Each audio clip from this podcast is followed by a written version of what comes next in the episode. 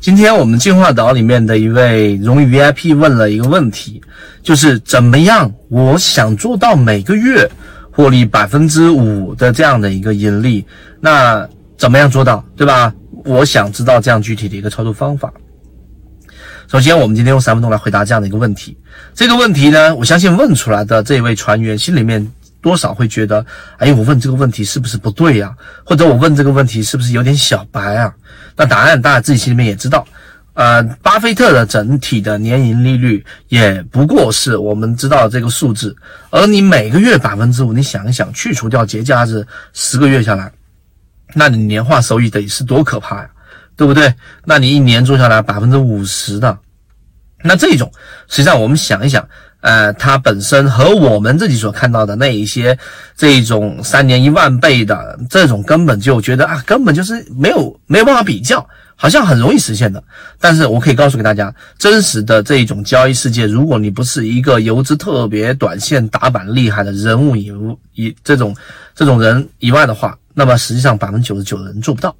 这是第一点我们要说的。第二个。那我们是不是有希望做得到呢？我告诉给大家，我们有希望能做得到。那我们来给大家去说说，到底怎么样做得到？我们大家都知道，我们有一个五六七计划，对吧？五六七计划的一个黄埔一期、二期等等一一系列下来，那你要想做到每个月百分之五，你首先得要清楚具体怎么样去做。以前我们给大家去说啊，你想达成一个目标没问题，但是你不要从目标的起点开始去做规划，而是站在目标的终点去规划。什么意思呢？那我要站在目标的终点，每个月做到百分之五，那就意味着我每一个季度我大概要做到百分之十五，是吧？我一年做下来大概百分之五十。那你站在终点的角度来看，那实际上就引用到我们之前圈子一直给大家传递的一个很重要的理念，叫做“将军上路不打野兔”。这句话的意思是，将军要从一个 A 点到 B 点是一个非常长的路途，在这个路途当中呢，他不可能说每一个阶段都能打到猎物的。举个例子，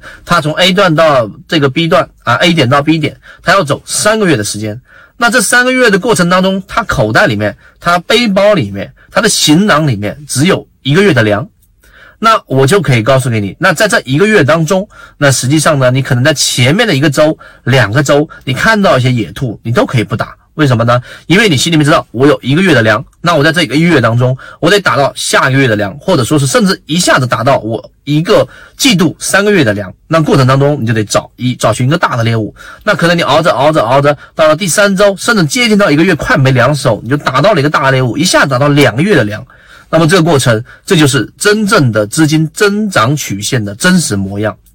大家去想想我说的这个例子就知道了。好。当我明白这一点之后，那转换到我们的交易过程当中，你想要每个月获利百分之五，那就意味着一个季度要获利百分之十五。那在我们的交易模型当中呢，其实你要去做一系列的计划了，那就要求着你每一个季度，那实际上你就得做到百分之十五。那在我们的圈子模型当中，散户割肉模型，往往最好去做这个建仓的时节时间窗口，就是我们说的三季报跟我们所说的年报。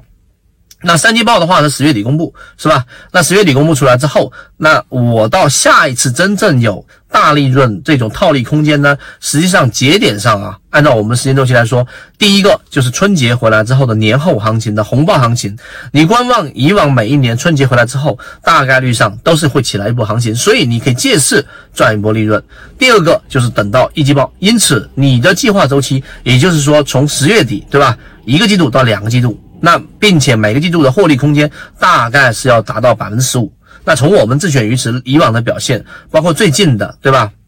从我们的某个标的里面，很多这一种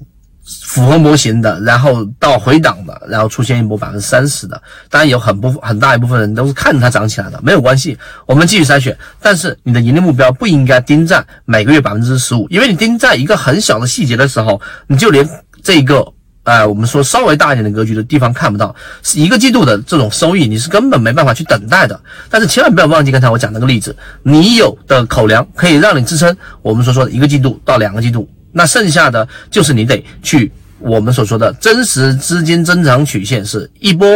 然后突然间一波脉冲到了一个台阶再上去的，而不是我们想象中的这样的一个平滑曲线上去的，就这种是很难实现的。所以明白这个我所说的这种资金曲线之后，那你想做到每个月百分之十五，好落实到实战里面，那好规划下来一个季度，我十月底或者说现在我们二零二一年的一月份，对吧？那二零二一年的一月份，那我要做到四月底。等到一季报再有机会的时候，过程当中，我的盈利目标就是百分之十五。从我们自选鱼池当中，近期一小部分还没有集体爆发，一小部分里面已经实现了，对吧？那你就用这个模型找到一些三季报里面散户数量大幅减少、大幅割肉的，然后呢，又属于我们所说第二类型买点的，第一类型买点。现在的共振还是偏弱的，第二类型买点的比较偏强，第二类型买点的标的，然后去做一个建仓，哪怕它盘整，你也不要及时的出来。那么这种情况之下，那么你的盈利目标就把它定为我们说一个季度，甚至我们说两个季度的百分之三十，一个季度百分之十五。